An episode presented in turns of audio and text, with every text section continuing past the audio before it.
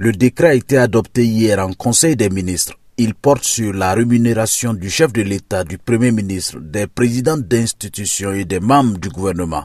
En avril 2022, le lieutenant-colonel Polari Sandaogo Damiba, alors président de la transition, avait procédé à l'augmentation de son salaire et des membres du gouvernement.